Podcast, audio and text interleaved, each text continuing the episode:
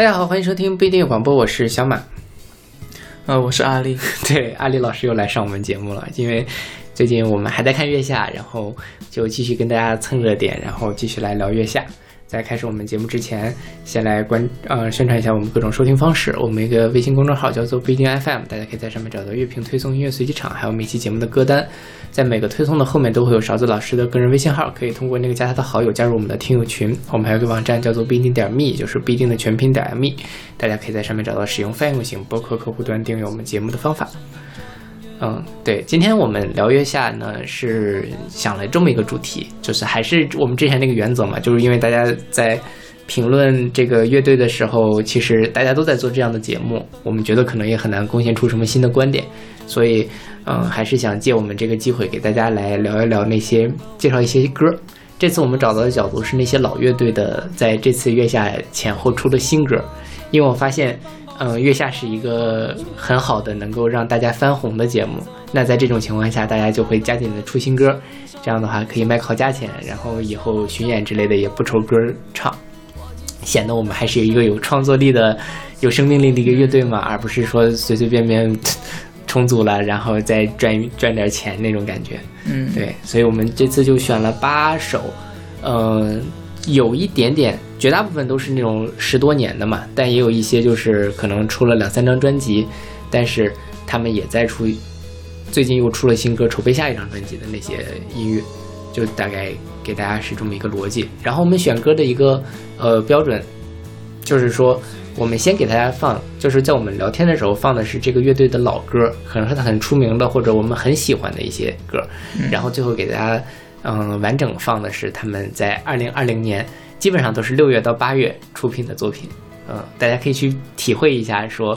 他们的音乐发生了什么变化，岁月是怎么把他们的才华一点点的升华掉，或者是这个 琢 磨掉的，很难说了。对，大家自自各有公论了。然后今天的第一首就是，而且还还要再说，就是之前我们选过的一些乐队，我们觉得已经没什么好聊的，我们就不再聊了。比如说声音玩具最近也出了新歌，五条人最近也出了新歌，但是我觉得我们上次对于他们两个聊的都已经比较透了，所以这次我们就不再放他们新歌了。但是也很好听，大家可以再去听一听。然后今天的第一首歌是来自呃打打乐队。然后我们现在听到的是他们零三年的专辑《黄金时代》里面一首歌，叫做《Song F》。然后我们一会儿会放的是他们在今年的六月十九号发的新歌，叫《再见》。然后它“再见”中间是加了一个点儿的。对，嗯，阿丽老师先来说一下你对达达的感受，就包括你以前，还有你在看这个节目之后。我觉得达达变丑了，嗯，彭坦变丑。对对对，我觉得这这是我最心里面最大的一个感慨。我说真的是，就。就一般的那些人，要不就发福，他是越来越瘦了，我觉得。对，但他瘦了呢，反而不好看，就显得很显很显老。他为什么要换那种发型？就是那个大家都说像是八两金的发型嘛，非常像八两金。对，我也觉得很奇怪。当时我就想，哎，这是彭坦吗？因为我印象中的彭坦一直停留在他的那张《少年故事》那张专辑的封面上。嗯啊，那个就是很有很有少年感。对对对，但是。他这次真的就是完全认不出来，但我回头想了想了一下，我找了找很多彭坦的照片，我其实觉得我对彭坦的颜值是有误解的，就是他没有我在《少年故事》里面那张封面没有那么帅，因为我记得《少年故事》好像是他。单人，然后背靠一个树还是怎么样？对对对，是好像是就是那种青春洋溢少年。因为我找到了他黄金时代那张照片，然后那天我还在那个群里面问说，大家猜猜这是谁？因为我觉得那个特别像是长得好看有气质的杨振刚。不，我我觉得这个是把他拍丑了，因为我印象中彭坦也是很帅的。对对对，包括他后面自己做独立，自己出独立专辑《少年故事》，好像是他最后一张。不是叫那对通俗的流行是的，是的，那是他单飞之后，然后做的一张。后来他就开始做电子，对，对他包括他做做了好几张那个什么电子天才游戏计划，是跟各种那个呃电子音乐人一块合作的，对。然后我就觉得，我看了这个月下这个节目嘛，就是觉得平潭的嗓子真的是好，他的好仍又让我容忍他他的一切的缺点，因为我自己觉得他们其实，在。呃，月下上面唱南方是一个非常非常投机的，也不能说他主观上投机吧，但是在在客观上确实那个情花分太重了，所以他们能拿到那个场第一。但是不得不说，他唱这首歌的时候，还是深深的打动了我。他声音太好了嘛，对，而且就是虽然他现在变丑了，但是就是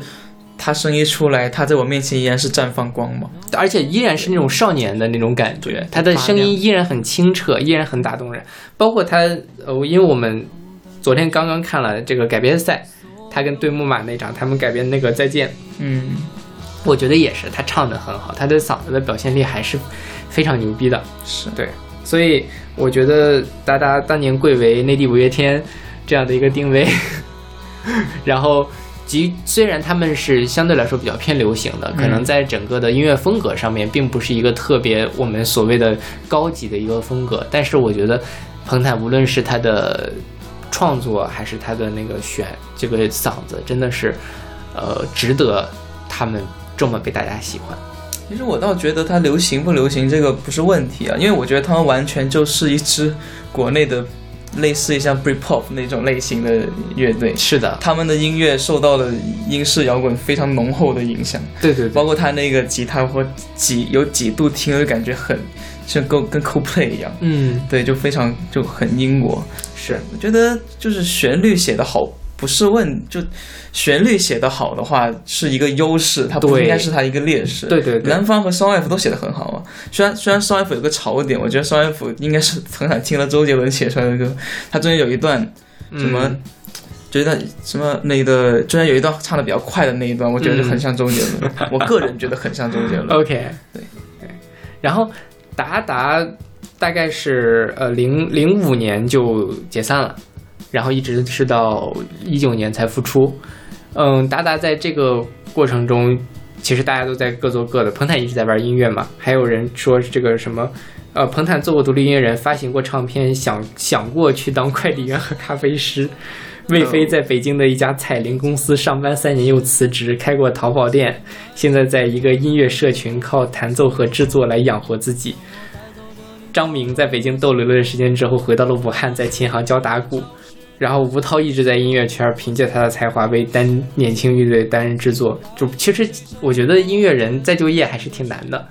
基本上就除了如果你不想混音乐圈，可能就只能去教鼓什么的。对啊，而且如果你技术不是特别厉害的话，那你也没有办法去做职业的乐手啊。那问题就来了，你觉得达达的技术厉害吗？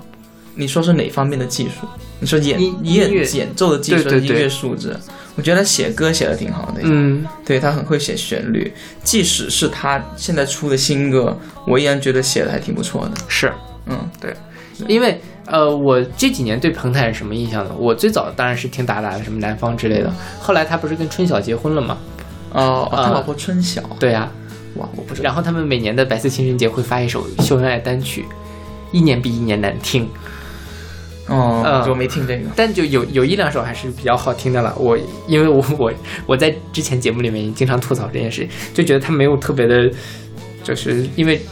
感觉他有点嗯挥霍自己的才华。但是我最近再回头去看他这几年做的专辑，因为确实没有怎么好好听，我觉得还是很有想法。就是他的那个电子的东西做的还是很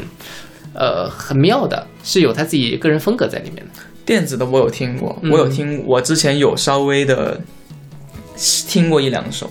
我的感觉就是说很，我我我当时感觉是他好，是不是感觉他应该是听 radio radio radio 还听多了那种感觉，就有种想往那种神那种很神话的那种 OK，音乐走向走过去。但那时候我我那时候的感觉是好像感觉他不适合做这些，嗯。我是感我当时是感觉他喜他想要做这种概念性的东西，但他好像没有那个能力。，OK，我当时是这么觉得的，对，但我现在很久很多年没在听了，是不是现在在听有有不一样的想法。对，彭坦今年出了一张专辑，叫做《子子夜集》，对我觉得很好，非常好听。就是它有一点淡淡的那个电子音乐在打底，但它旋律又是非常非常悦耳的。这个东西其实我觉得这就是彭坦把他的兴趣和他的能力结合在一起一个很好的一个出路，嗯，就是它是一张会让人舒服的、会反复想要收听的一张专辑。啊、我明白为什么当时会有那种想法了，因为当时就是他不会写会写旋律嘛，嗯但是他当时有几张出了那种单曲，那种电子的，他都是直接把他最擅长的部分丢掉了，对对对他，把副编曲改改的非常的复杂。嗯。对，当时我那但不是我喜欢的。但就你你说彭坦就是好好他随便唱唱歌就能很打动人了，对啊，他没有必要那个样子。他为什么不能用利用自己的优势呢？他少对音，对呀、是，然后就说到这个，说到了那个他们这这首六月份发的《再见》，他这个《再见》是中间加了一个点儿的，所以其实呃，虽然说它叫再见，其实是我们再相见了，又达达重组了嘛。对你觉得这首歌怎么样？其实我挺喜欢的。嗯，对，虽然能感觉到，就是虽然我觉得这首歌挺好听，但还是能感觉，就是你知道，毕竟人老了以后，他写的旋律有时候都会要么就会比较平淡一些，对对，或者就是如果你想写好听的歌，你又能感觉到俗气的感觉，有有很多那种老艺人啊，他还想写一些大 hit 的歌，嗯，他就会有用一些你能感觉套路化的，就是很明显感觉哇，我好想写一首大 hit 的歌，嗯。你就能听出一些俗气的旋律在里面。对，但我觉得达达这首歌就虽然写的平淡，但让我觉得很温暖，是的，而且他的就是他在编曲里面应该下了功夫的，我感觉是他比这些复杂了一些。是因为之前。对我，我其实蛮喜欢这个《再见》这首歌的前面的那部分的，啊。就是前奏，其实它是一个更电子化的一个东西，但是它到后面又变成了很很抒情的东西，嗯。其实有一点失望了，因为他前面那几声给我预期很高。嗯，对，对，哎，他前面那一段就跟昨天他们改编那个后呃呃，再见，再见的时候，他中间有段也是有点像。是对对，但我我真的希望他们能够更，就是既然彭坦已经这个已经重组了嘛，那他们可以把更探索一些更更更更丰富的东西，你是说把那个曲彭坦自己喜欢的电子元素，加进去？加加多一点。他们现在还是太抒情了，抒情不是不好，因为他们的歌确实很好听，但是就是，呃，我我我觉得既然玩嘛，大家上月下，我觉得还是玩起来比较好玩对，对，不然的话你也总不能够一直单靠搭那个彭坦自己的声音在撑着。对对对，是是。但这次月下真的让我对大大有印象好很多，包括彭坦，哎，那你怎么看到昨天的昨天的改编的？我很喜欢。啊、对，就是我喜欢再见胜过喜欢木马的那一首后来。嗯，对，就是他那个再见，但是我觉得其实我最喜欢的还是彭坦的演绎，就是他的呃唱让我进入到了他的那个语境里面去，但他可能输是输在了他的结构还是有点简单，就是不太竞技的一个状态。对，或者是木马那一个实在是可能现场氛围真的太好了，再加上他一一说胡胡那个就是那种情怀分的话，嗯真的会加成非常多。但因为我跟木马不熟，所以我没有被那样的东西打动，反而他中间那一段念白让我觉得很尴尬。木马那个待会还可以再聊一下。对对对。那个但我很喜欢昨天那个打打的那一场，对，对大家会，我觉得大家可以回去重新安安静静的听一下这这首歌，我觉得会跟当时我们看节目的时候听会有不一样的感受。嗯，OK，那我们来听这首来自达达的新歌《再见》。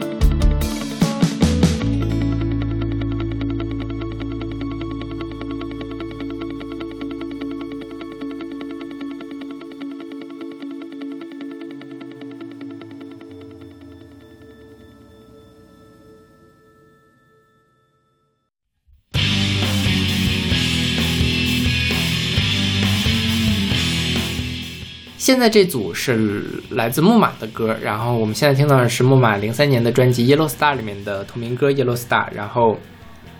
然后我们的新歌是他们今年六月二十二号发行的《远道而来的云》，是出在了一个合集《以爱之名》里面。然后这个《远道而来的云》还有另外一个名字，就叫做《Yellow Star Two》，相当于它其实是把它原来的那首《Yellow Star》稍微嗯、重新编了一下。借借用了一些里面的旋律和动机来创作了一首新歌，所以大家一会儿可以去对比一下这两首歌是多么的不一样。然后说到木马哈，木马其实我不熟，我可能只听过他们最出名的几首歌，像什么《纯洁》啊之类的，嗯呃，其他的我就什么，因为说实话我没有经历过木马那个时代，等木马解散的时候，我还在听什么周杰伦呐、孙燕姿之类的人。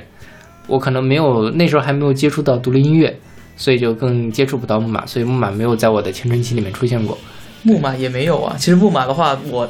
我很早知道木马了。嗯那、那个时候的话，我没有太喜欢后朋这一种。嗯对，而且我怎么说呢？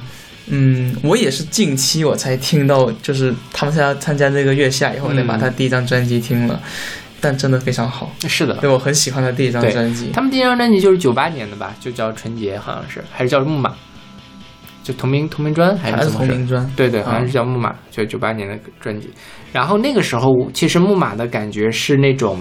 有一点扭曲、哥特的黑暗的那种感觉，对，就他们是那种，就像你说的嘛，后朋后朋克那种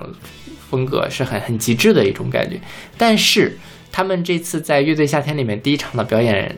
他唱的什么《旧城之王》嘛，嗯，啊，就跟我想的木马是不一样的。因为因为说实话，虽然我不喜欢木马，但大家都在说木马这儿好那儿好的，我我觉得可能期待拔得很高，但是嗯，你你怎么唱了一首这样的歌？然后那个歌词填的也非常的，呃，赵子健或者是 赵子健吗？什么世无淑女，君子翻墙这种哎，那你前言不搭后语的歌词。那你觉得第一张专辑的歌词写的好吗？第一张专辑其实我没有太注意歌词，嗯因为他那个氛围很好，以至于我不太会去关注他唱什么。嗯但是问题就是《旧城之王》那首歌本身旋律也没有好到哪里去，然后再加上你看的综艺嘛，你就会很注意什么，呃，夜晚决战死固，然后什么，在这干啥呢你？我我倒没太太在意他那歌词的事情。其实当时我还挺喜欢不完那首歌的，嗯主要是他这首歌比之前要更流行一些，但是我嗯。他加的那个中间的间奏合成器的那个音色是我非常喜欢的，嗯。就那种有点诡异，你听了感觉就有点想飞起来的那种感觉。是。我喜欢那那那那那那种声音。对对对对，是，就是我觉得他还有包括像呃后面我们要讲 Joy Side 他们这种老乐队的出的新作品，因为 Joy Side 也是去年的新歌嘛，都是他们重组很多年的呃发的新歌《太空浪子》，就是水平是有的，你觉得他们东西玩的很成熟很完整，但是呢，因为大家都如此的热爱他们。那你拿这么一首歌来说服一个没怎么听过他们的我，我就觉得有点失望。太空浪子我也是这种感觉。哦，太空浪，太空浪子，待会儿可以详细聊一下。我觉得 Joy s i 有很多话要说，真的。但是关于木马的话，呃，我觉得就其实能发现他们这些摇滚乐音乐人年纪，就是说到了一定程度以后，他们的音乐风格跟之前的话都会有很明显的改变。是的，布马就是一个非常典型的一个例子。对，就像我一样，因为我之前我有听木马的新专那个旧的专辑嘛，所以我也一样对他有一定的期待。但是后来听到他玩这种东旧城之王》，我觉得还好，但昨天的改编的确是让我觉得有一点，哎，他是木马吗？是啊他跟我心目中的不太一样了。对他，会怎么会这么的光芒万丈？怎么会这么的激情和热血？是是如果他不是木马的话，我可能会给那个打挺高分的，嗯因为我很喜欢它里面加的那个风笛，嗯还有一开始它背景的那个，我忘了叫什么名字，反正拿那个迷笛弹出来那个音色都是我很喜欢的。对，嗯，但是就是说我感觉那个就跟我心目中的木马木马不太一样，是再加上你之前刚才说的，他那个中间加的那个念念白。我也觉得有点中二。我对我每次看，因为最近大家都在疯狂的引用那个什么念白，在那个正如夏花的日子里，什么那那个时候我们在一起，就是呃也不是不可以，我觉得可能换一个，首先他那个文本我觉得写的不好，嗯就是太俗气了，再加上他的那个表现，让我觉得他在放在那个段落里面也有点割裂。嗯，反而把这首歌的完整性给破坏掉了。当然，我觉得他可能在现场里面是能够炒热气氛，让大家热泪盈眶的东西。但是坐在电视机前的我，反正是觉得，嗯而且我本来在看演说的时候，我私人口味就是不喜欢过于煽情的东西，嗯，我也不喜欢主唱在现场讲太多话，就是类似这种我本来就不喜欢，这是我的个人口味了。嗯对，所以说像昨天的改编，我对我来讲，它就是一个类似于五月天类似的流青春励志的，是呃不是励志了，就是一个缅可能是缅怀过去的一个，对，因为他后面不还有一段大合唱嘛？嗯，我觉得就是感觉特别的光芒万丈，让人想啦啦啦，就是 就是感觉像那种流行歌里面最后为了渲染气氛，或者像《我是歌手》里面那种啊，到最后背背后无数个男女和声一块加进来，然后营造出来那种宏大的感觉。但是我觉得，呃，首先后来适不适合这么改？当然他，他他有那个他的阐述嘛，就是说他可能觉得这是一首面向未来的歌，嗯我们不是在讲后来，而是在讲将来。嗯呃，这这个当然他有这个角度了，但更重要的，就像你说的，我觉得这不是我期待的木板的样子。但其实我后来也有想这件事情啊，因为，嗯，我还是觉得可能是心境真的变了。对，说到心境变了，我觉得大家就我们就直接说到这首歌好了。当年这首歌叫做《Yellow Star》，大家现在听到它的背景就能感受到它是其实也是早期木马的那种比较猛烈的，然后、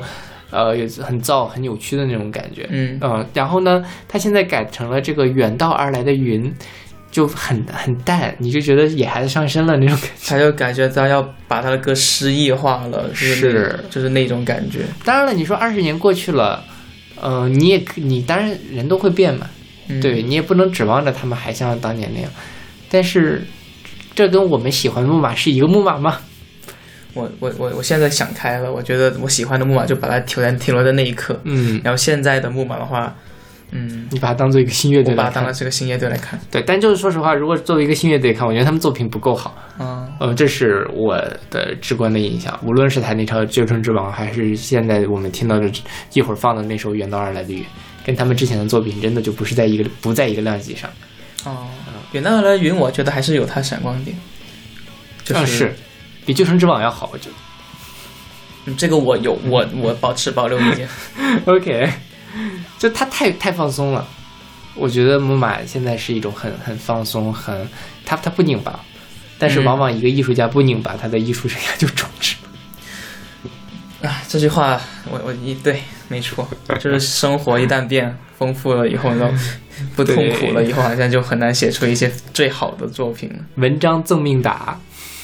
就是这个感觉。所以我就听了这首歌之后，我就在我的笔记里面写了一句话，就是没劲儿了。我觉得他们真的就是没有当年的那种劲儿了。嗯，是，但是你把它当新乐队看，我觉得质量还是很好，就是水平还是很高的，这点必须要承认。对，他觉得那吉他木吉他很好听啊，再加上弦乐那一段我很喜欢。啊，是的，是的，就是编的很好。我觉得，呃，还是我刚才那个说法，就是现在这些老乐队怎么玩，他玩的都比年轻的乐队要成熟，要完整。这个东西是你不断的经验积累起来的，而不是说你一个呃，比如说白皮书好了。白皮书是一个很非常有才华、有灵气的乐队，但是你很明显感觉到他们的，比如说编曲、配器上面还有更多可以改进的空间，因为他们磨合的还不够深，他们攒的经验还不够多。你是在说昨天的那个昨天那个清清河吗，对，有一点半成品的感觉。是你想他那个，其实他的编可以编得更更复杂，更情就是情绪会更深、更更厚一些。其实我昨天甚至在想，他那首歌都，我觉得其实也不需要编得太复杂。嗯，对，像他这首歌本来旋律就是比较淡的，我觉得如果配器简单一些的话，可能会更动人。我觉得是，嗯嗯嗯如果现在凭我的印象，我还我当时看这两个的话，虽然我两个都没有说特别喜欢，但我会选择白皮书，因为我觉得他嗯情绪很浓郁，我能体会到他的那个 OK，感觉。对，之后我们应该还会有机会聊到白皮书了，到时候我觉得他们还会再回来的。他们今年是今年大黑马。嗯哼。OK，那我们来听这首来自木马的《远道而来的云》。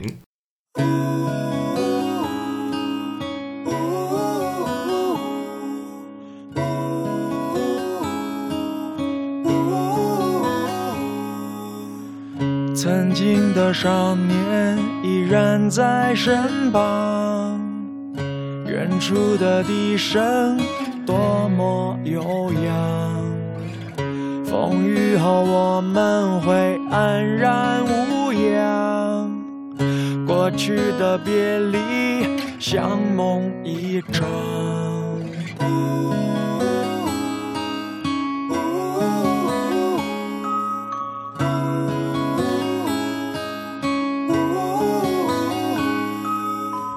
时光里不见时光如烟，请你带我再回到那片在五月初夏的街。但愿这爱恋不要停在昨天，那些远道而来的雨。是你如此美丽的身影，一切都会为这就是我们最初的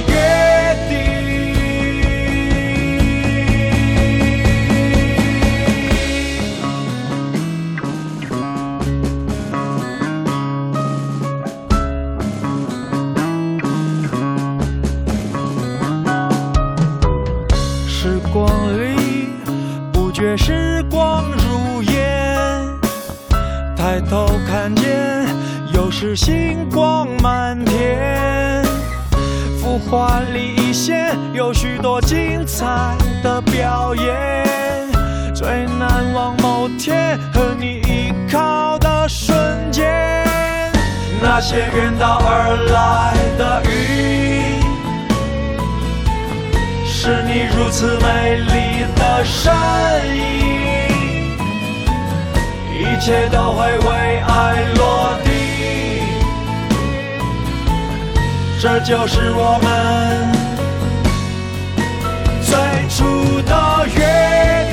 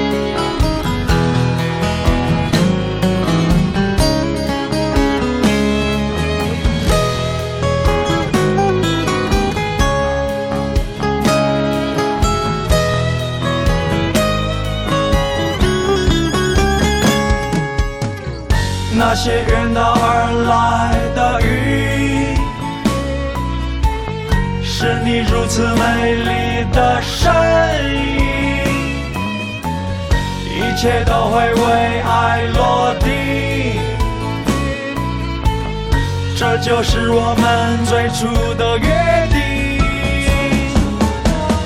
那些远道而来的云，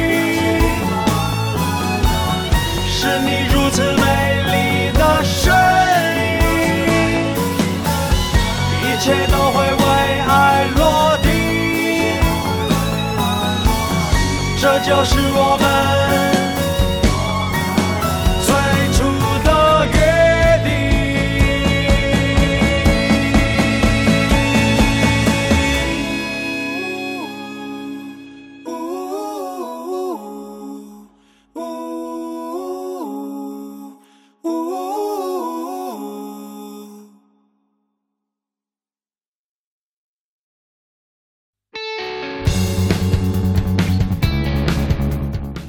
现在我们来聊到的是 Joyside，然后现在听到这首歌是他们的《Your City Is a Desert to Me》，是出自他们二零一零年的同名专辑《Joyside》。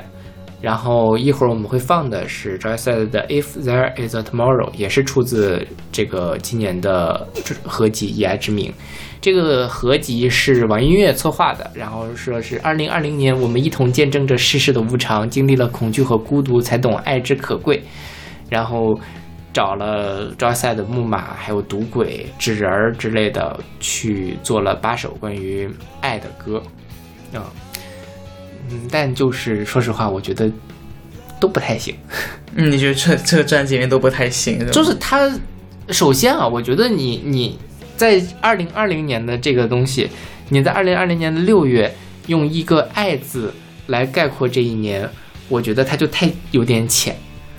他这这个这个专辑的策划，我觉得就是有点问题的。这专辑的策是不是为了那个就是目前这个他没有很明确的说什么，只是说嗯二零二零年我们一同见证着世事的无常，经历了恐惧和孤独，才懂爱之可贵。这个帽子扣的太大了，我觉得他以这样的一个东西来做一张合集，就有点牵强。嗯，就是这个二零二零年远比他说的要复杂一万倍。那在这种情况下，他用了一个特别无聊的角度去做这样合集。其实上大部分人都是以这样角度来切入的，包括什么网上演唱会，不是，我觉得网上演唱会那个好，你像网上演唱会，他没有说叫以爱之名，他叫相信未来。嗯相信未来这个其实是我觉得是今年，因为大家很绝望，在一段时间里、嗯是觉得未来没有可能不会变好了，嗯或者很长一段时间没有办法变好。那他讲相信未来，至少还是一个有指向性的一个主题。那以爱之名什么东西嘛？那你放到任何一个新联系募捐活动，你都可以叫这样的名字啊，对吧？这捐资助学、留守儿童，这个什么这个 贫困妇女，对吧？哦，哎，不过说实话，就是如果他这个合集是这样的话，我刚才没仔细看，那这样我就能理解和木马和这个 Joyce 为什么把这个放进去了。嗯对对对，为什么 Joyce 的歌这首歌会这么的，Love and Peace。对 Love and Peace 那么平淡？因为招赛是这样，招赛也是去年那个重组嘛，他们出了两首歌，一首就是他们在呃节目上演唱的《太空浪子》，还有一首就是叫做《Not My Die Not My Time to Die》。其实《Not My Time to Die》这首歌还是挺好听的，就是相对来说比较像是招赛的那个对，有他们原来的味道。太空浪子呢，就嗯，我不是很喜欢，太空浪子也是有念白的，我记得好像是有念白的吧？对，嗯，就是大家可能觉得已经没有办法用音乐来表达自己了，就要用这样的方式增加额外的信息嘛。发现我真的是讨厌任何带有念啊，就是这种中间穿插这种这种词的这种，对，而且穿插不穿插的不巧妙。我觉得也有那种说你营造出来了一个很好的气氛，你用念白来烘托气氛，这当然是可以的。也有什么，比如说像当年那个呃李格弟，就他写的一些歌，他在里面会念自己的诗，嗯，因为他本身就是一个诗人，他念的那个东西也不是随随便便的啊，青春生如夏花的年代里，关键就是得念一些好词得写好文本也对，然后你朗诵的方式得正确。对对对对对，他不是随随便便喊就可以了的。啊，还有一个问题就是，我其实也跟赵一赛不熟，因为嗯我几乎没有认真听过赵一赛的任何歌。因为你不喜欢朋克乐啊。我喜欢的可能是那种校园朋克，或者是 emo 的东西会多一些。但是我真的说实话，赵一赛这种朋克，我确实不太 吃得进去。Joy 赛他这一种，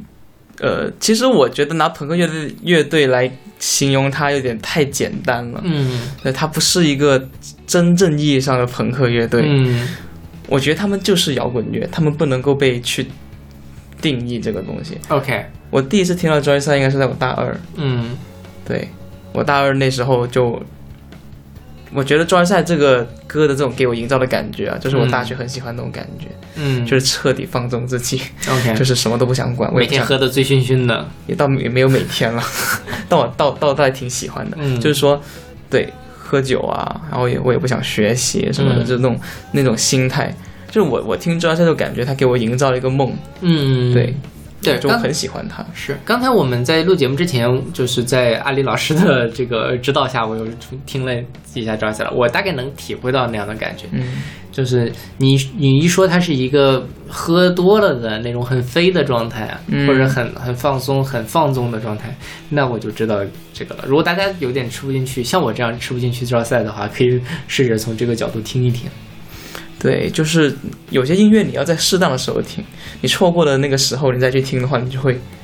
可能就就是对啊，就有些音乐必须要在年轻的时候再听。对就你现在要我再听 j o y 我也不一定会喜欢，我可能就觉得嗯还不错，但不会喜欢上。是。然后赵一赛他第一场是唱的那个《太空浪子》，很失望，甚至比木马还要失望。因为木马那首歌呢，我觉得还可以，就是至少虽然歌词写的有点尴尬，但因为他主唱的造型是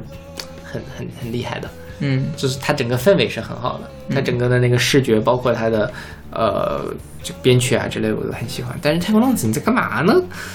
这个我就更更 get 不到太空浪子的这个点了。然后最后他们还得了那么高的票数，让我觉得啊，情怀真的是很重要，因为我对他们俩都没有情怀。而且那个刘浩不就是 School 的，嗯，对，就是我是不知道会不会有影响啊。肯定会有啊，就是滚圈的人都跟应该跟他很熟吧？嗯主要是我觉得问题是在什么呢？我第一次听边远唱，哦，也不是第一次，因为第一次听 Joy 赛嗯去演中文歌，啊，对，这是一个很很核心的问题。我我觉得 Joy 边远唱英文歌真的是，是他他只有唱英文歌的时候才，就比唱中文歌好多了。我觉得，嗯，对，我也不知道为什么，但就是这样的。是就有些音乐形式，它可能就是用英文表达可能会更好一些，对，因为他或者他更擅长用英文去创作去表达。是他的那首，就是去年年底发的另外那首《Not My Time to Die》，其实我觉得就是好听的，嗯呃，是可以基本上能走得进去的一首歌，因为呃，就是刚才阿丽老师给我提供了这么一个观点，就是觉得他们还挺，虽然英文发音很差，但你觉得他们挺国际化的。对，我觉得他们就是给我听，他没有一种没有那个中国就没有那个土窑的感觉，嗯就我觉得他们很很很国际。是对，但他们唱中文呢，好像就这个气质就消失了。因为有一些乐队，你很明显能听得出别人的影子，嗯然后你感觉就是哦，这个旋律是中国人写的，但他们即使发音很差，也给我不了这种感觉，嗯我觉得他们就是某一支世界上很出名的一支乐队。OK，对他，我在心目中是这样的感觉。哦其实专赛真的，他从一开始有点像朋克，到后面有点像车库乐，嗯，对我觉得就很棒。他们有一个专辑，他不用他专辑有一个变化的风格变化的过程，到后面所以，所以从一开始的朋克，再到后面最后最后一张专辑，呃，有点偏车库了，然后再到现在这种感这种风格的话，就其实能感觉他们专赛还是在变化的，在往发展的，对。因为如果你想再让 Joy 赛唱以前那种朋克乐的话，我觉得他们也唱不出来了，也不是他们真正心里想的事情了，对，就不是真实的了。这个故事跟刚才那个木马很像嘛。嗯，那年纪大了的摇滚明星们都在想什么呢？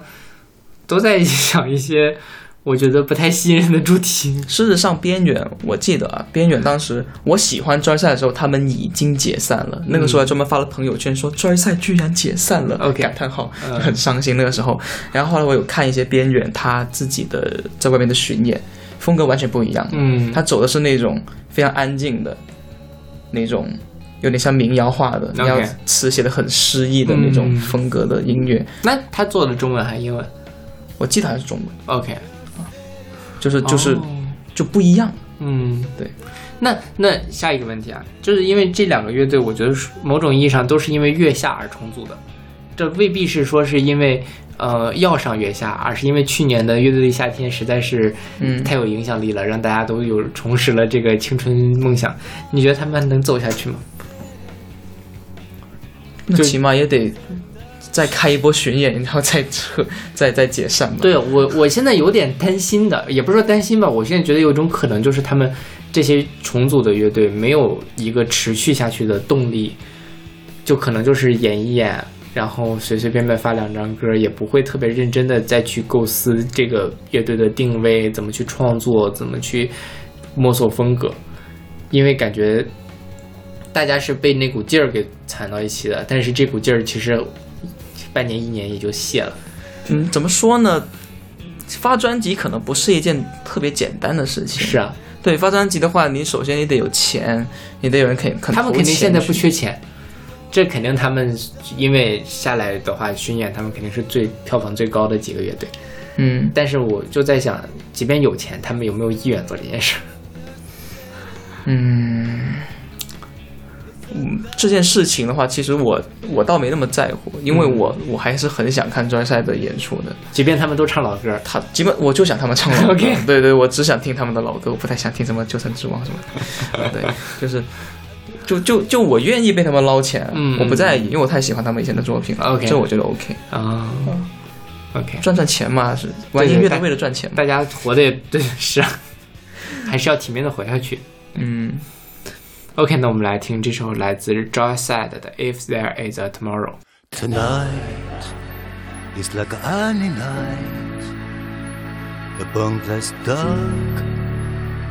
the sleepless souls.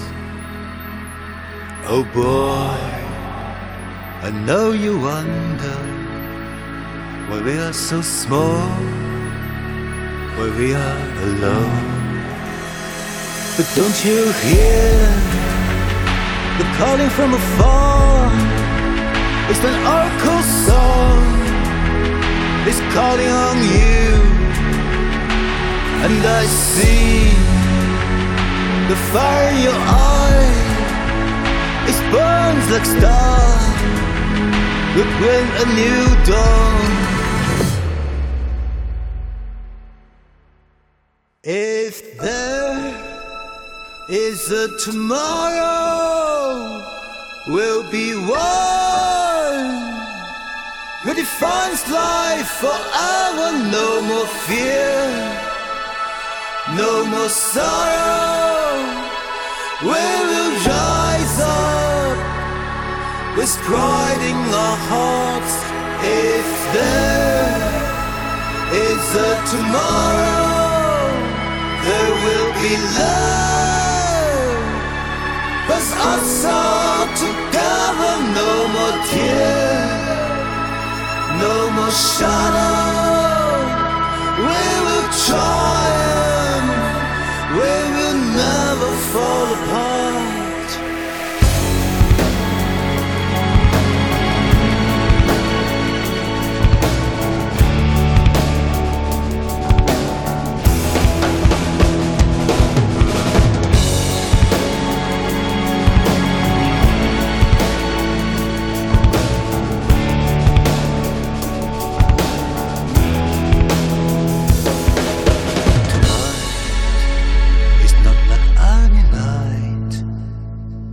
Shimmering sky shows a sign. A girl, don't you wonder? This is not the end. The future is near. I'm sure you hear. It's something in your mind. It's the slumbering beast is about to wake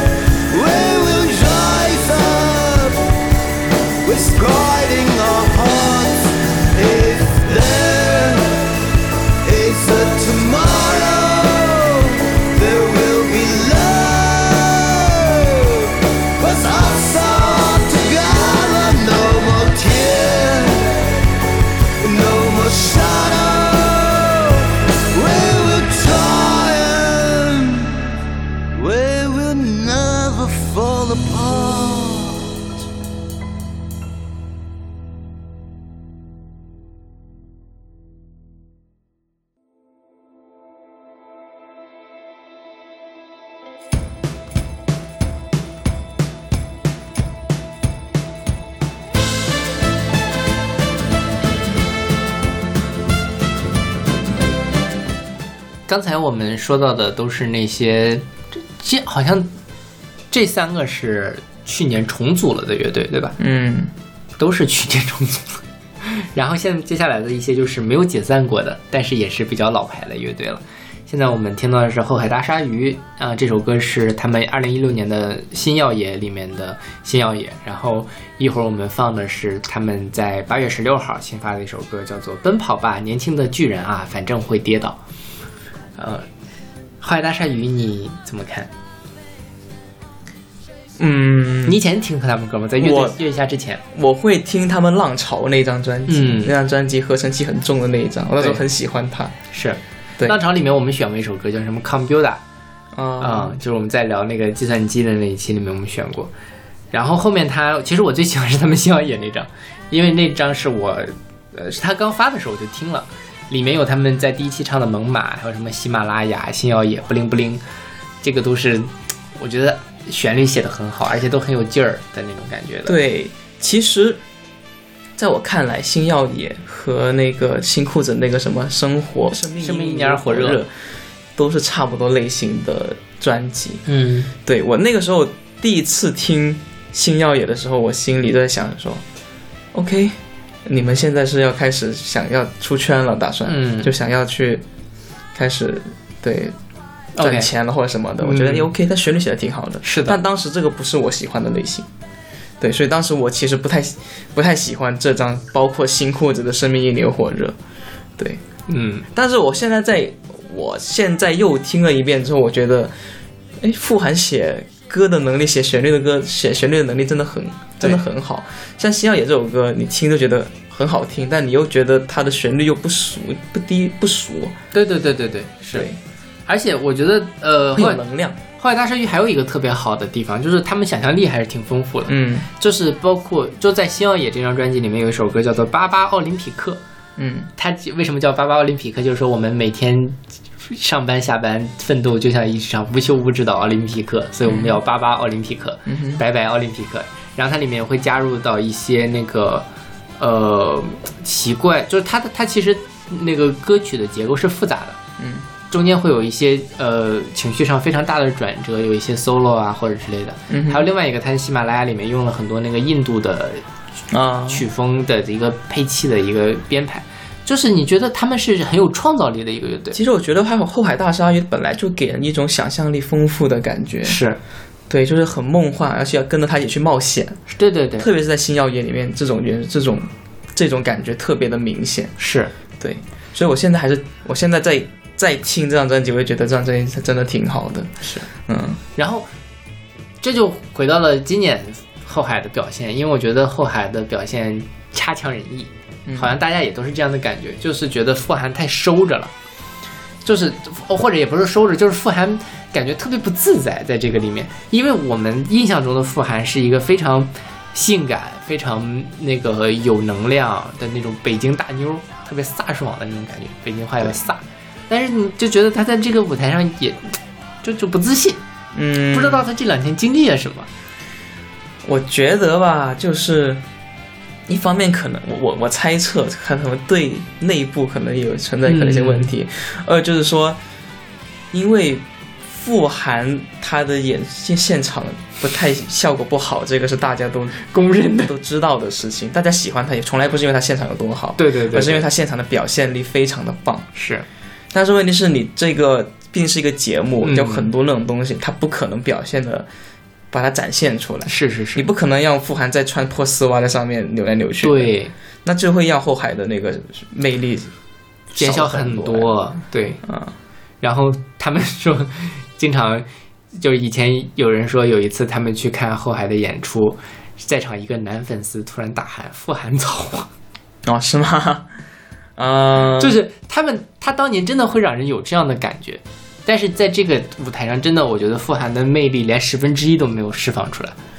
很很遗憾，我觉得有一点。我觉得如果他们后海再想玩下去的话，就是他们现在这个状态，其实也是可以写一些东西的，就写的比较丧一些，是。表现了富含的中年危机的那种 那种音乐，中年危机特别好，就像这首歌，对，因为我觉得是这样，就是，嗯，如果大家看了后海大鲨鱼的那一场改编的《天竺少女》之后，你就会发现，其实他们的呃演绎，就是傅含写的东西，永远是说我们小伙伴们一起玩儿，大家来一起追探寻什么的，对吧？他中间加了一段歌词。傅含很明显是留恋那样的青春年华的感觉，但是已经力不从心了，所以他在这里面讲奔跑吧，年轻的巨人啊，反正会跌倒。我觉得 exactly 就是他现在的这样的一个状态，就是 OK，我反正要跌倒，但是我还是不服输，我还是要奔跑。这个感觉其实挺对的，是很能写出非常好的作品的歌。嗯，如果他们能沿着，就像安利老师说的，能沿着这个方向去做一张专辑出来，就讲我们是怎么 中年危机。对，三十而已，对，就类似这个，是是是是很好，因为如果你要真的像他们之前那样，就是年轻，真正的青春，真正的潇洒自如的感觉，跟现在我已经历经了那么多，我还是选择继续保持青春，那个深度会更更深一些。其实对呀、如果你现在还要强装青春的话，那不就五月天了吗？不就？对，就很令人讨厌。嗯，五月天的粉丝无意冒犯。对，五月天的，我还是我曾经也是五月天的粉丝了。我也是，我也是。我现在是五月天黑粉啊。对，然后我，但说实话，我以前虽然喜欢后海大鲨鱼，哦，喜欢他们的歌，但是我没有特别认真的去挖掘过他们那个精神上面的东西。但我现在觉得傅涵这个状态挺好的，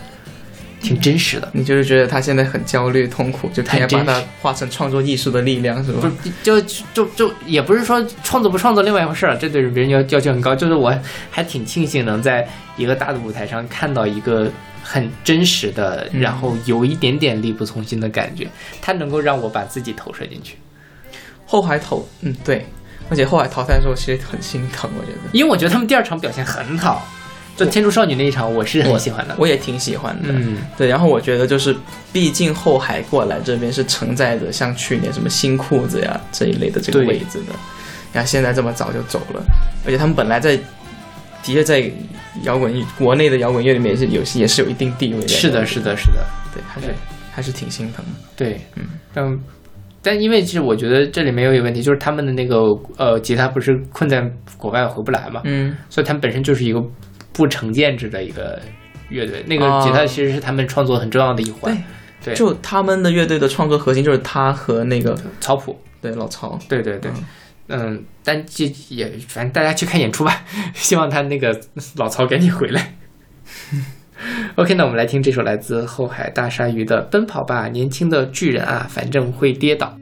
他像山一样高，却看不见自己的脚。他追着太阳跑，却在自己的影子里跌倒。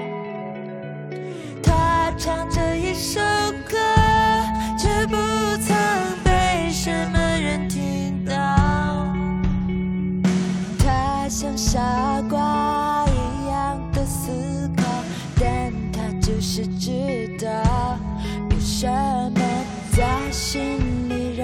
shot.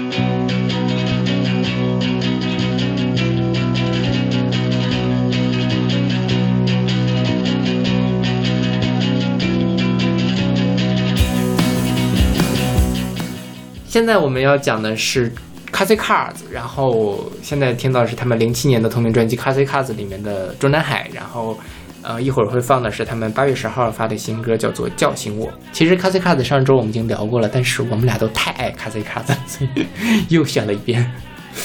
就是嗯，怎么说呢？上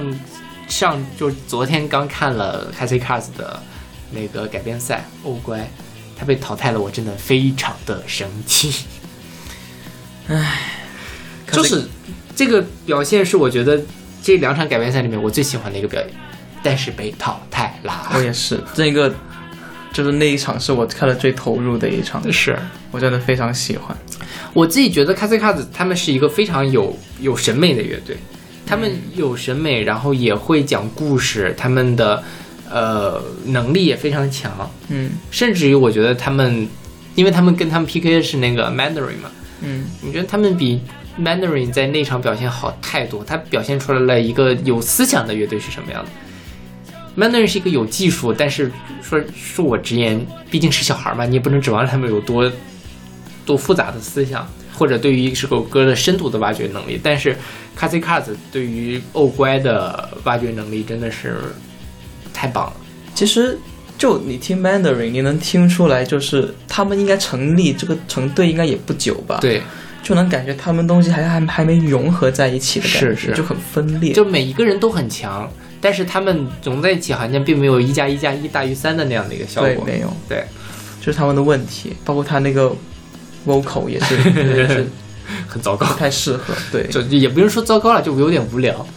嗯那个他不太适合，或者说他不太适合唱这样的，因为那呃白鸽是一首很抒情的曲子，他在讲讲讲抒情或者说讲比较浓烈的情感的时候，他们就做不到啊，他们可能比较适合走重重塑的那个路线。嗯 哎，但我觉得他如果如果他们要玩那种路线的话，他们会玩比重塑更会更让大众接受一些。是是是，对对，就看吧，看他们如果玩，他们很适合玩实验音乐，看他们能玩的怎么样子。我觉得他们就继续实验下去也挺好的。然后看说到实验音乐这个东西，卡西卡他们这两个 PK 的话，真的太适合了，对都是那种走怪怪异路线的。对对对对，然后像实验音乐这种类型的音乐的话，就是那种很挑人的，嗯，就是如果你喜欢，就会特别喜欢；如果你不喜欢的话，就会看得一头雾水。是对，这个真的是跟审美、跟你的性那个爱好的取向有非常大的关系。对，就好像卡西卡的这一场的话，我觉得就是很明显的体现的这一场。嗯你你能听得进去的话，你就会觉得很爽；但你听不进去的话，你就会觉得好像很平淡一样。对对对对，对我个人是非常喜欢卡西卡的那一场，特别是那个小号，我觉得那个小号真的是太厉害了。是是是，不一定。对对对，对，本期有本期月下有很多不一定的露出，是我们投了大价钱加的植入广告。所以说你昨天偷偷去吹了小号吗？嗯，化化了妆啊，其实我就是那个，也没有必要了。对对，因为我们这这这，如果大家听过我们百期节目的时候，应该知道，就是我们当初取这个不一定名字，就是因为我觉得窦以为和不一定乐队的那个不一定这个名字取的特别有意思。所以我就把它借用过来，就是因为我们当时也没想好我们到底要做一个什么样的东西。反过来讲，你起了这样的名字，那你什么东西都可以做，就是所以有千变万化。嗯，我很喜欢的这样的一种这个呃非常自由的状态，所以会起起名叫不一定。对，而且就是我我感觉就是看他这两个人的两个乐队的改编呢，就能感觉出来 Mandarin 的分裂和 k a z i k a 他那几个乐器之间的那种融合程度，你就能知道默契的这个对，是的，是的，这个这个这个，尤其是那个李青和李维斯，嗯。嗯、一个那个鼓，一个贝斯，他们俩配的实在是太好了。嗯，嗯，果然是夫妻。但是其实就你也能够感觉到，就是说像《窦唯欧乖》这首歌，嗯它的本体就非常好，是，它的那个旋律一唱出来，整首歌就是非常好的。对对对对对。对。是是是，这这个也是，就是我觉得就是嗯他们 k a s i k a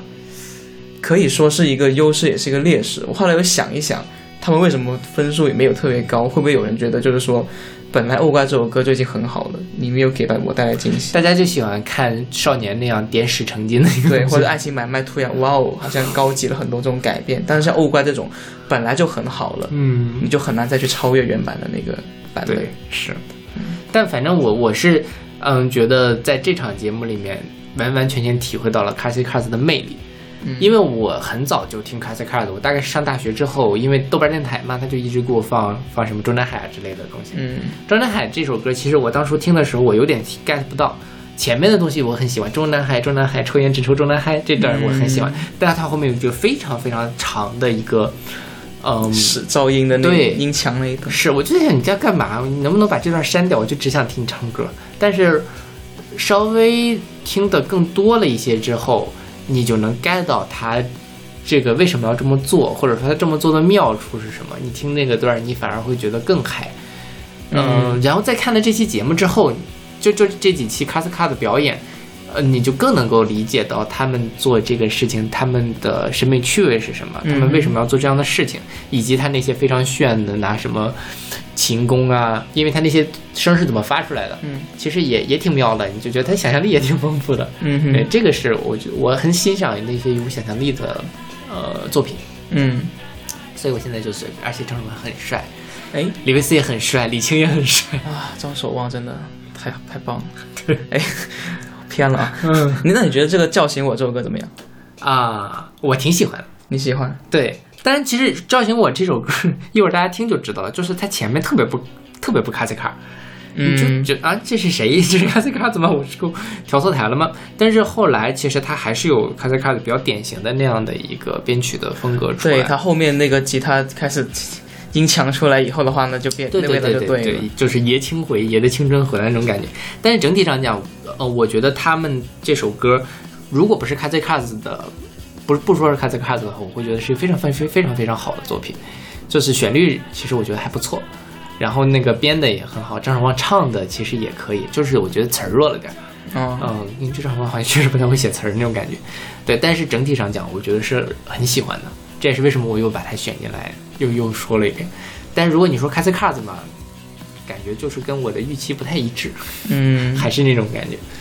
我我倒觉得张守望更适合刷吉他，不是不适合写旋律。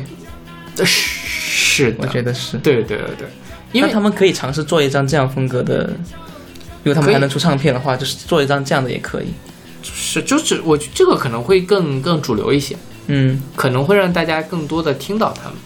嗯，噪音流噪响流行嘛，对，对对也有这种这种风格的音乐。是因为你说让他们再重新去做零七年这张《中南海》这样的歌，也挺难的了。就是那个我我觉得也是劲儿过了。嗯，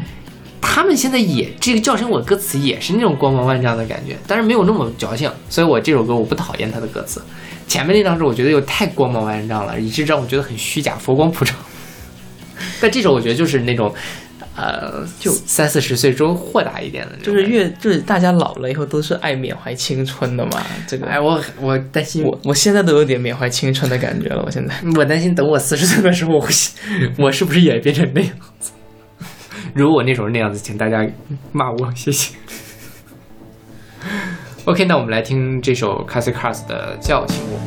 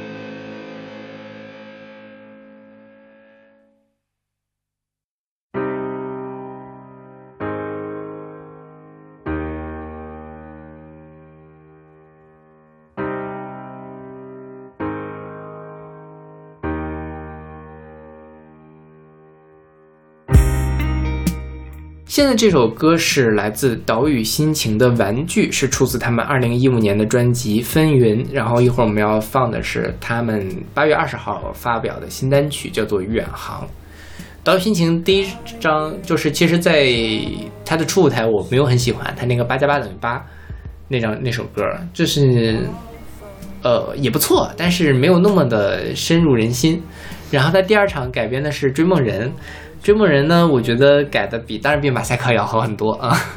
但是也没有好到说能够让我反复聆听的程度。直到我准备这期节目的时候，我又听了一下他们早年间的歌，就是这首玩具，这首我特别喜欢。我觉得哦，还是挺有水平，而且我终于 get 到他们队的风格是什么样的。嗯主唱的那个音色和他的呃表达其实还挺一致的，也没有那么的呃死去活来。嗯呃，那个他们在八加八等于八里面一直唱的是什么来着？但就是反正是一种那个口号式的嘛，我就总觉得是你到底爱不爱我，然后或者对然后他们白白白白老师在他们那个节目里面说，那八加八等于八就是这个二十一世纪的零点乐队的爱不爱我，你到底爱不爱我？其实真的可以这么理解，就是说岛屿心情，它这个在我心目中，它就是要点像汪峰啊，嗯，那种那种摇滚音乐，就是非常情绪化的，对。非常那个情绪很浓烈的那种摇滚乐，包括他演唱的方式，包括他的那些也没有什么很复杂的、过度复杂的那个编曲段落，对。就很直截了当的告诉你，是是是，就对。所以我一开始其实不是非常喜欢他们，嗯，对我看过他们现场，其实。我看过他们现场。音乐节吗？啊音乐节，嗯。对，然后看了现场更加验证了我不喜欢这种类型的音乐，，OK，嗯，但我就觉得为什么玩具这呃这首歌我还觉得不错，就是它没有那么重，它其实是它也有很很情绪表达的东西，但它没有那么的一泻千里，反而让我觉得是好的。包括它后面其实也是有一些稍微电子化的编曲，那个氛围也是我喜欢的，所以这首歌我会很喜欢。然后它一开始是一个前低唱，后来它呃就是情绪爆发的时候也没有觉得特别割裂，因为我觉得他追梦人那个的问题就在于他前面唱的旋律跟他后面那个嘶吼加入自己的再创作那个部分，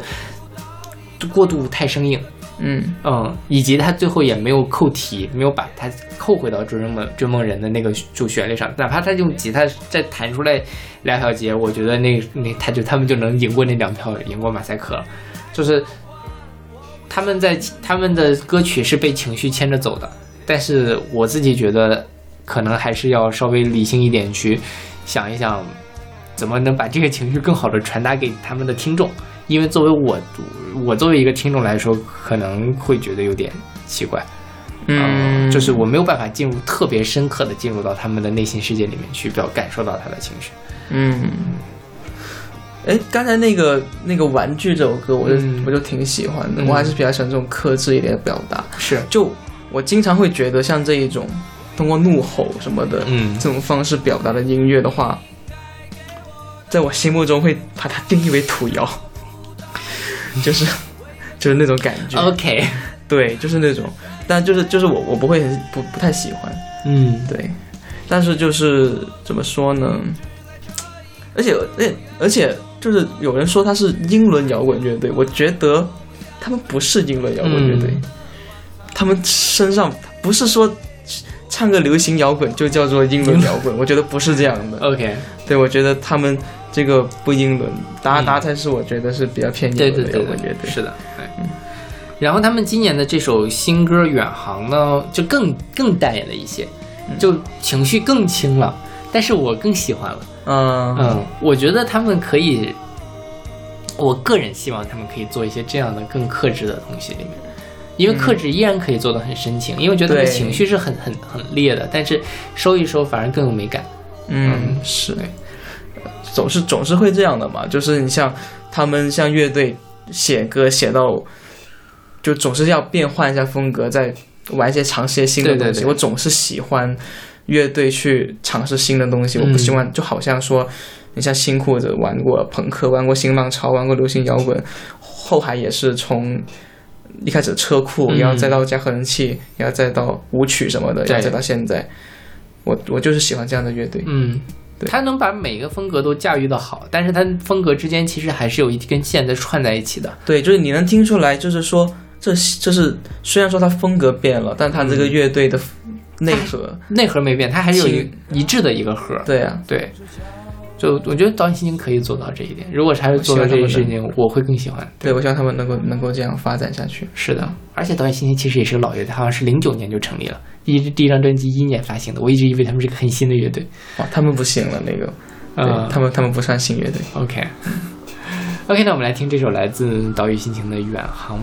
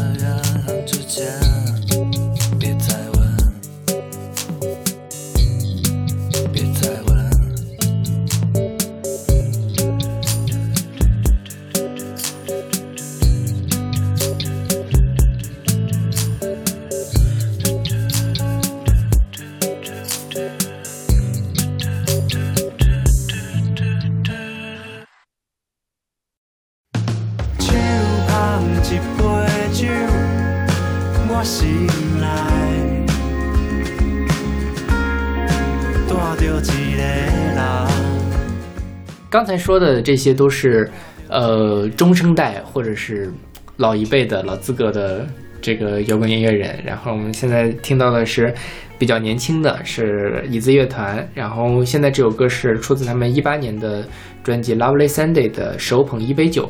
其实这首歌我们应该在节目之前选过，然后一会儿我们听到的是他们在七月二十四号发行的新单曲，叫做《巴黎德州》，这好像也是他们未来要今年要发的新专辑的第一波主打。嗯啊，椅子呢是我当年很喜欢的一个团，就是他们出的这个《Lovely Sunday》那张是我进了我们年终榜，然后我们当时还夸了很久。嗯嗯，包括他第一首，第一就是月下初舞台的那个叫什么来着？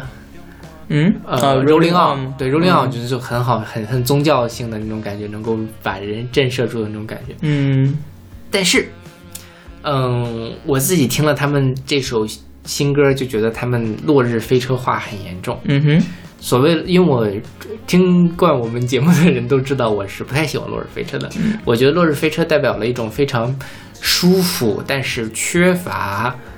内核的一种音乐嗯类型。嗯哼。嗯，一直在巴黎德州里面，基本上就是这样的类型。那他这种风，他是因为他的音乐带给你这种感觉，还是他们歌词给你带来的这种感觉？呃，就给你带来这种什么所谓的这种很享乐呀、很舒服这种粉红泡泡类型的？我觉得都有。嗯就是这么说吧，比如说《Lovely Sunday》这张专辑里面，其实有很多歌我都很喜欢，嗯。比如说像那个《Rolling On》就不用说了，那是一首非常能够打动人的、镇住人的歌。嗯然后还有他有一首叫做呃杨子杨子，就是小小野洋子们，就是啊不是，而且那个旋律也是怪的，它没有那么的舒服到底，让人听了就想睡觉的，瘫瘫倒在沙发上嗯。不想起来的那种感觉。嗯然后包括像这个首《手捧一杯酒》，《手捧一杯酒》，我觉得它好的地方是，它是用一种这样的浪漫化的编曲来讲一个台，它它是在唱台语，嗯因为我们不太能够听到一个浪漫的台语歌。台语歌通常讲是几种不同的类型，一种就是那种，呃，叫就是那个老一辈的台湾的舞厅的那样那种文化所造就的那种苦大仇深的台语歌，嗯。每年的这将会那种类型的，啊、就台语，就是它其实有一点那个日本演歌的那个演唱方式进来的，非常抓马，但也好听啊，好听是好听的。然后另外一种就是伍佰的那样的很市井的，包括他现在现在做的有一些说唱，像李英宏他们什么台北滴滴弄这种，嗯，歌都是那种市井的哦状态。伍佰的那个酒吧的味道也有一点，对，有一点啊，其实都是夜场文化出来的嘛。嗯对，但就是因为男性跟女性，女性基本上都唱那种苦苦大仇深的苦情歌，男性就唱这种市井的呃流里流气的，嗯，但就不令人讨厌的，让人觉得很有魅力的歌。嗯但是椅子乐坛在这里面摸索出来了一种新的方式，我觉得这是这首歌我很喜欢的一个点，它把嗯一种语言上可以能很固化的这个风格给突破了。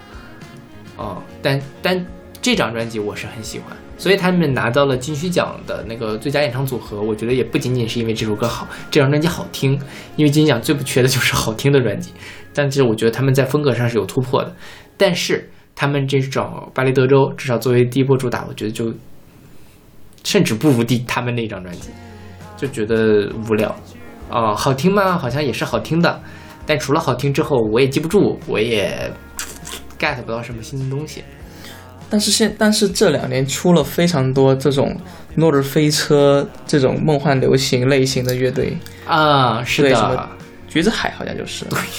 就我这很很有意思啊，就是那个哦在、呃网易云音乐上，如果你搜那个呃椅子的歌。嗯他们会有很多人来做歌单，比嗯如说啊，落日飞车、橘子海、田约翰、棱镜、事后烟、Decca Jones，啊、c A S 这个我有我有听过，对，，Cigarette After Sex，因为事后烟就是这个这个事后烟这个确实也挺，他们是舒服的，他们是同一类型的，对，但是我其实当然这几个乐队不太一样，我最讨厌的是落日飞车，嗯。然后事后烟我们就就说台团了，橘子海其实我没有那么讨厌，嗯。因为我觉得橘子海的风格会更丰富一些，他们没有那么的舒服，他们有一些很灵动的东西在。啊，他他会就是你你躺在沙发上睡觉，突然间他能把你给激发起来醒的感觉，但是落日飞车就是真的是让我睡到死，，OK，啊、然后 Decca Jones 呢，我觉得就比他们更高级一些。Decca Jones 的内核很丧，他的那个丧的内核是吸引我的点。嗯嗯，就是就他的人文性比这些乐队都要好。本来我觉得椅椅子乐团可以做到 Decca Jones 那个水平，因为我觉得他们有那种光芒万丈的，就是人文性，就是说，哎呀，不管怎么样，就是还是要看开点，最好还是看开点，就是他们昨天的那一场，呃。加赛的表演，嗯就是那种我会喜欢，但是我觉得他们在 这种巴黎德州里面也没有他们的他们的人文性也消失了，以至于让我觉得他就沦落到了落日飞车。虽然落日飞车的粉丝很多哈，就不要，但我自己确实不喜欢。落日飞车我，我其实一开始也不喜欢，嗯后来我有听过一下他的歌，我对他不喜欢有慢慢的削弱，嗯嗯。我跟你不一样，我对这种浪漫化的音乐我不排斥，嗯。虽然我不喜欢，我觉得这种音乐很容易腻，而且也没有什么门槛，就是好像感感觉大家就是听这首歌感觉逼格高，但是实际上你也、对，对是，但是我觉得落日飞车玩的音乐还是有它存在的价值吧，我觉得，因为梦幻流行这种曲风它其实就是这样子的，你你很难把它玩出什么，就像九十年代初期有很多玩 Dream Pop 的、嗯，Indie Pop 的，其实都是差不多这个类型的。但 Dream Pop、Indie Pop 也有好坏之分嘛。我觉得落日飞车在这个领域里面，纵向领域里面也不算是做的好的。嗯，而且落日飞车我也很诟病一点，就是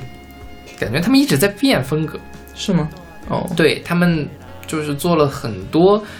不一样，他们每张风专辑的风格都不一样。但是问题又在于说，我就像刚才说的，大家变风格，后海也好，新裤子也好，我们能找到那根线儿，嗯能把它穿起来，让我觉得更立体。但是我没有办法把落日飞车的作品给穿起来，除了它都好听之外。呃，但是有一个我我就觉得很有意思的一个事情，就是因为这两这两年落日飞车非常火，然后嗯诞生了非常多玩这种类型的音乐，嗯大陆也有很多。然后有有一次，我有个朋友推一支队给我，让我听了，我就说，哎，这个主唱是台湾人吧？嗯，因为他唱他讲的那个口音是非常的是，就是很那个港台的那种。嗯后来我一查，是个东北人，叫啥呀？这个团我忘了。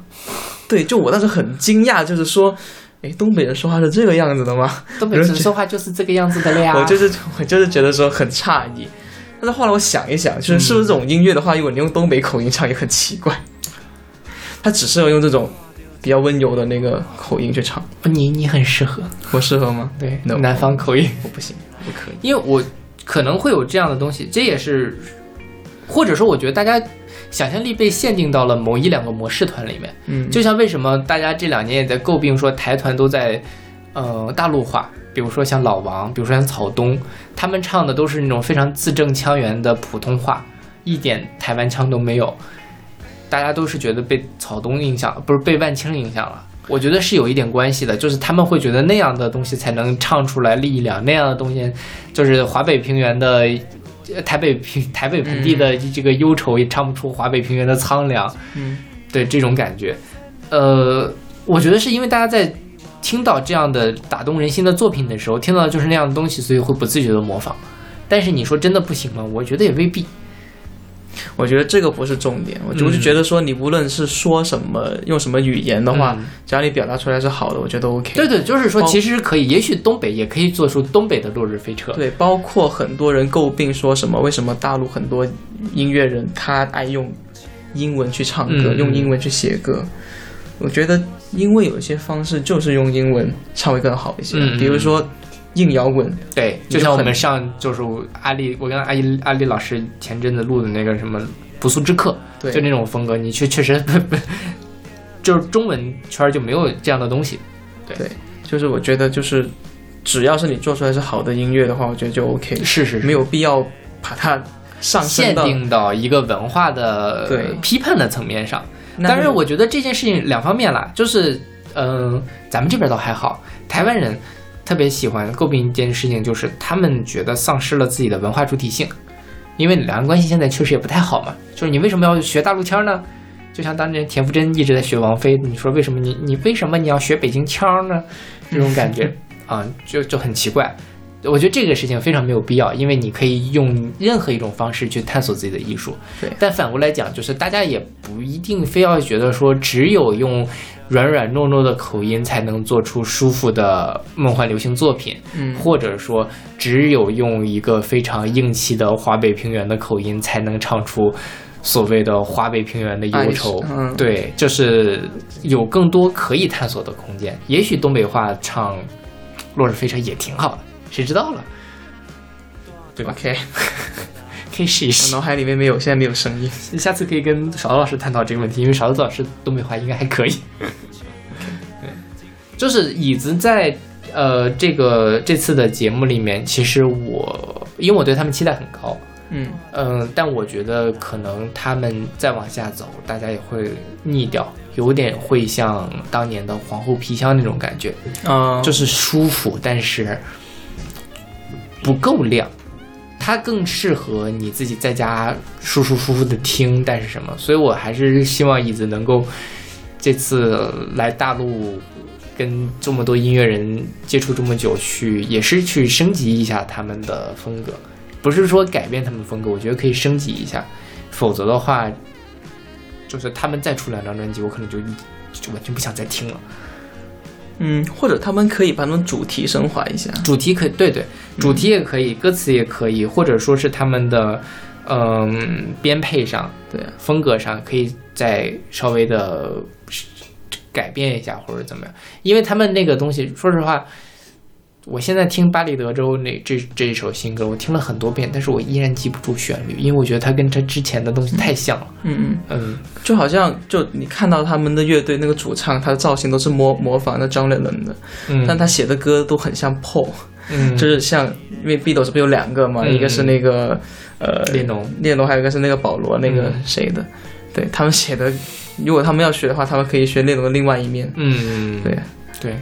我觉得还是还是还是有能力的吧，就是还是要再探索探索。嗯 OK，那我们来听这首来自呃椅子乐团的《巴黎德州》。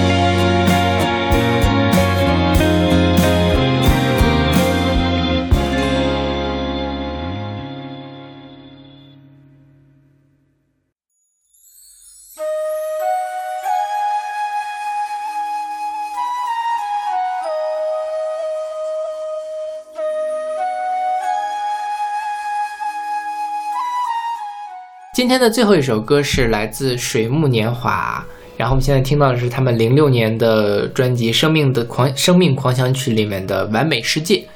然后一会儿我们会听到的是今年六月二十一号他们在 QQ 音乐上发表的单曲《当有一天我老了》。水木年华你怎么看？嗯我不知道，我我觉得我对水木年华，我我我觉得他们是一个，就是很真诚的在做音乐，就是不舍得骂。没有，就是他们做以前做的是很好的校园民谣啊，对对对，对啊，是他们是承接的是九十年代那一批，老狼、高晓松那一批的人。他们是承接的是那一部分那一块对的，，当然我们之前也做过一期校园民谣的节目，在我们第一前十期或者前二十期的样子，就是一五年做的。当时我们也探讨过这个问题：校园民谣是不是已经死了？这是感觉现在的校园里面，首先它就生产不出来这样的东西了；第二就是这样的东西可能也越来越没有受众了，它变成了一个什么？但是，呃，你现在再回去听水木年华当年的作品，依然会被感动到，而且无论是歌词还是旋律写的都很好。就是你放到现在的话，可能没有办法大红特红，但是也会是一首有传唱度的作品。因为他们音乐很真挚啊，对，对啊，是。那反过来讲，就是说这个呃，他们在一开始的那个初舞台《再见青春》，对吧？是叫《再见青春》吧？对，啊、就嗯，你就又回到了那个问题，说一个人如果老了，他还在不停的缅怀青春，那这个事情就变得非常的不令人令人不适。哎，但是我听到当这首歌的时候，我觉得其实他们的创作能力还是有的，啊，我觉得是呀、我觉得他这首歌就是你说哪首？就是当我一就是他的新歌不，先不说这个，先说那个《再见青春》啊、再见青春，就是，就因为他这个再见青春这个东西，他他感觉跟月下这个是是矛盾的，就是他好像感觉不应该出，就是好像感觉他就是月下的受众不喜欢的类型的音乐，对，对啊，所以我觉得可能说只能说它出现的场合出错了，或者是在说我们在限定乐队的夏天在讨论音乐的时候，我是我们太狭隘了吗？我不知道，是我们把它主动的就把这种音乐排斥出去了吗？但当然了，就是说，还是说这种类型的音乐，它做的再好，我们都不会喜欢的。我觉得也不是。你喜欢那个《一生有你》吗？我喜欢，但你觉得《一生有你》如果出现这首这个场合下，高分数会高吗？会高，因为他那个歌不好听，那也是，就是呃 很明显的。都包括就是如果他唱了《当有一天我老了》这首歌，我觉得都会好很多。啊，对，对，这首歌变得好很多。是《再见青春》那首，就是嗯很空洞的一首歌，旋律也不好，歌词也很空洞。最后你加了一段那个什么啊朋友再见，对吧？嗯，嗯，就就就就 OK，就反正那首歌这啊朋友再见是很好听了，嗯，就就就拉倒了这首，但是它不会让我想到任何可以称赞的地方，对于这首歌本身。但是像这首《当有一天我老了》这个歌，我觉得是首先旋律也还行，第二就是歌词我觉得写的不错，它那个它不空洞了。嗯他是今年父亲节的时候发的，他是用一个父亲的角度来讲，他对孩子说的：当有一天老了，当我有一天我老了，当我有一天那个记忆变得迟缓了，有话说话也说不清楚，请你给我一点时间，像你小时候那样，我一遍又一遍给你讲着同样的话。嗯，这个角度其实是很不太常见的一个角度，对吧？它是一种真诚的，属于中老年人的角度。嗯嗯，它比刚才那些什么太空浪子、救生之王，我觉得要真诚。嗯嗯，这个会打动到我，所以我觉得如果他们唱这首歌的话，没准儿分数会高很多。对，所以我而且他那首歌，我觉得就如果他可能出现在什么呃，可能是什么央视的一些星光大道星光大道这种类型的话，大家都很会喜欢。对他这种作品就属于那种像什么合家欢呢、可能中年人看了会有共鸣，有可能吧？我觉得会吧。对啊，对，虽然说就是 然后呃，《水木年华》这首歌，其实我想了半天要不要选进来，因为这首歌它前前后后发行了四次。一七年的时候，它这个这首歌它不是水木年华的歌，它本身是有卢庚戌的歌。卢庚戌自己发了，一七年的时候发了一个 demo 集，就是先发了这首歌的 demo。嗯一七年的时候，后来又发了一首单曲，一八年的时候又发了单曲，嗯然后还加了个伴奏，但是它在网易云音乐上是两个条目。嗯后来二零年的时候，就在 QQ 音乐上又发了一遍，但是它的编曲跟那个一七一八的这个版本又不一样了，哦，就感觉他们的真是一首单曲发四遍，有必要吗？那可能就是他们就是。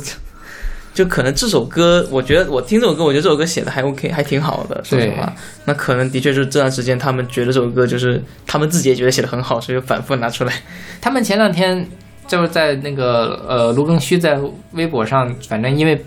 水木年华》第一期争议很大嘛，然后他就在那里跟网友聊聊天儿，就说很多人说你们没有好作品，然后水木年华说其实我们这十年还是有好作品的，列了四五首，然后其中就包括这首。但是你想，十年四五首好作品，OK 吗？我觉得也不太 OK，因为这几年卢庚戌一直在努力的拍电影。儿啊，是啊。啊，他在当导演，，OK，拍了一个叫做《怒放之青春再见》，这也是他们的上一张传唱专辑，就是电影原声，相当于是。嗯。然后，呃，又拍了一首一个电影叫做《一生有你》，这是这是卢庚戌的生活。那妙杰呢，就一直在助农，推广农产品，做直播。嗯。嗯，当然你就因为我看了他的微博，就是一就一直这个地方的哈密瓜，那个地方的什么什么的东西，我是水木年华妙姐，然后怎么怎么怎么样，我觉得这也很好了，这是一个又能赚钱又能确实帮助到嗯就是底层民众的一个很好的渠道，但是就是他们也确实没有怎么认认真真做音乐，对，是就是就像你这种的话，如果你有像什么副业什么的话，就你不能像年轻一样，就是一天到晚都在弹吉他。再加上你人老了以后，你都是会本身精力就不行，对精力就不行，然后你的那个才华也差不多，耗没了。对，然后你的品审美可能品味也停留在你年轻的那个时候，那这样就不行。是的，是的，但就是我我自己觉得《水木年华》在这个节目里面还是赚到了一波同情粉了。据说在一开始播出的时候，《水木年华》的粉丝微博粉丝量是涨得最多的。是吗？嗯，因为大家突然想起来，哦，原来我年轻的时候听的《水木年华》还在啊，就回去听了听他们的老歌，我觉得，因为我我觉得是这样，就是《水木年华》当年是呃最早是李健跟陆庚戌嘛，李健写歌会更呃浪漫一些。你看嗯现在的李健也什么风吹麦浪什么那种歌，其实我不喜欢，我不其实一直不太喜欢李健啊。就是我觉得他过于的柔软，李健的歌，我觉得就就就听着就有点怎么说，在我心目中他他太过，哎呦，不想用有不想用腻这个词，但是我直接是啊没办法学。我懂。我我我听李健像什么呢？我不知道大家如果早年间看看过那种八九十年代的诗歌的时候，你觉得他特别像在看汪国真或者是席慕容，嗯，就是它很美，但是它不是那种最一流的作品。我们那个时代八十年代朦胧诗最一流的是谁呢？是北岛，是海子，是那样的更有力量的，能够更指到内心深处的东西。而那种唯美化的东西，其实我我个人的审美上是不太喜欢的。所以你也不喜欢落日飞车这种。对，它就是过于唯美化。但是李健，我觉得水平还是比《落日飞车》高很多的啊。然后，对，然后卢庚戌呢，其实就会写大俗歌，就比如说这首歌就是卢庚戌写的，就是这个《完美世界》是卢庚戌写的，嗯就是 Fly with me 这个，其实年轻的时候应该也都听过，你就觉得他还挺上口的，对吧？啊，但这是当年那个游戏《完美世界》的主题曲，还还是挺有对对对对对，所以，嗯、现在卢庚戌写“当有一天我老了，能写成这样，也行了。我们对他们要求也没有很高。我我对我现在就你你刚才说赚同情分这个说对了，因为他赚到我的同情分，所以我我一直没有办法，就是因为我觉得他们做音乐还是真挚的在做音乐，是我觉得他们就是在很努力的，就是想做这样的东西。对对，所以我就让他，我对这种真挚做音乐的人，包括像那个谁，那个白日梦，白日梦症候群他给我感觉是一样的，他们最近也发了一首单曲。是吗？嗯，有机会我们，我觉得下一有机会我们再策划一期那个新生代的，嗯比如说等这节目快播完了，我们可以来聊一聊 Flow Show Mandarin，还有像这个呃白举纲那个对，嗯，这这这也很好聊，就是这个中国乐队的未来在哪里？以后我们可以慢慢吐槽那首歌，那首歌非常的难听。所以所以说我本来对他们要求不高，所以也不会对他们有什么批判性的东西。OK，对，就也许有人会喜欢了，因为我觉得我我我还再强调一点，刚才说的所有的，包括对落日飞车的 diss，都是我的个人观点，就是他们你喜欢他，我也很尊重，我觉得他们也值得被这么多人喜欢，因为他们也是有水平的，只是我个人审美上我不喜欢啊，免责声明我。觉得水木莲花它可以就是往就像就是往中年人的那个市场去靠，争取进入到你知道就是他们那边的进入到中年男人的歌单，对。可以跟什么李宗盛啊、毛不易呀、去抢一抢中年人歌单的位置。对去进入他们的车载音响里面，然后再分享一下中年人的那种。说实话，如果我如果他们唱了《当有一天我老了》这首歌，嗯，我觉得很多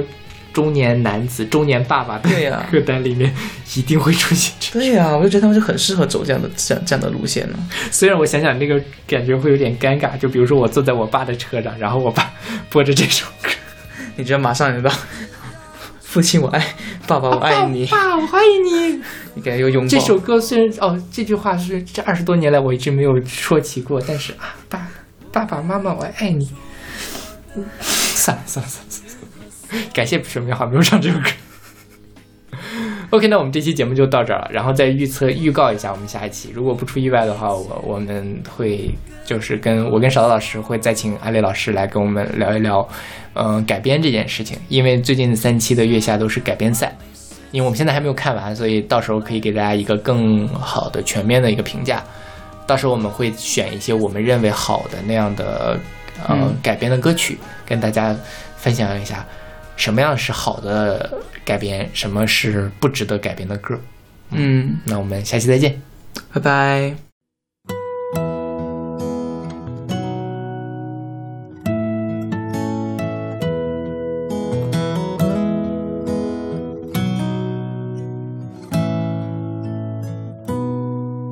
当有一天我老了，记忆变得迟缓了，有时候连说话也说不清楚，请你给我一点时间，像你小时候一样，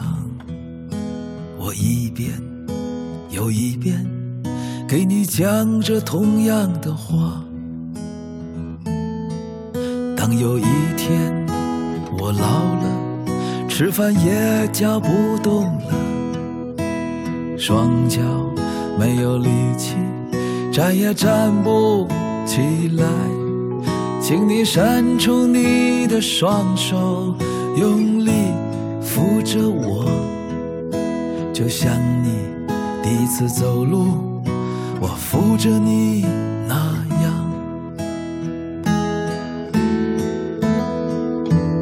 就像当初我陪你走上人生的道路，请陪我走完最后的路。就像你出生时带给我的喜悦，我会给你感激的微笑。